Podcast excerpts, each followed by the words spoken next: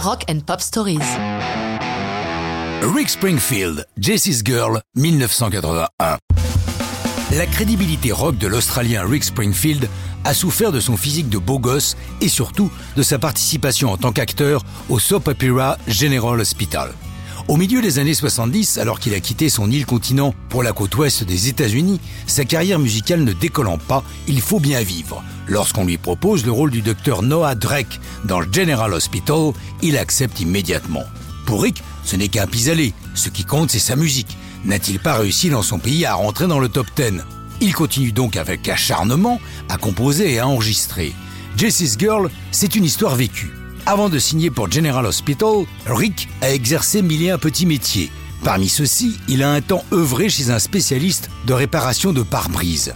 Pour apprendre le job, sa société l'envoie en formation à Pasadena. Et là, boum, il tombe red dingue de la petite amie de Gary, le formateur.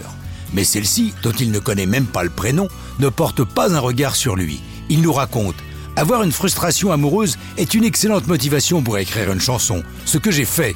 Mais le prénom Gary ne sonnait pas bien, c'est pour ça que je l'ai changé en Jessie. Mais sinon, tout ce que je raconte dans Jessie's Girl est la traduction exacte des sentiments qui m'animaient.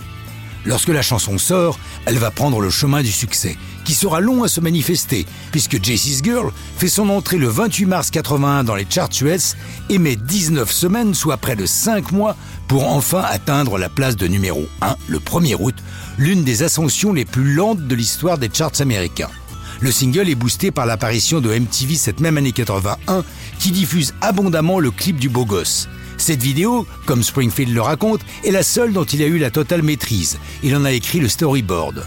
Le moment où il brise un miroir va devenir un poncif des clips et le passage le plus cher de la vidéo puisqu'il doit refaire 24 fois la scène et donc briser 24 miroirs.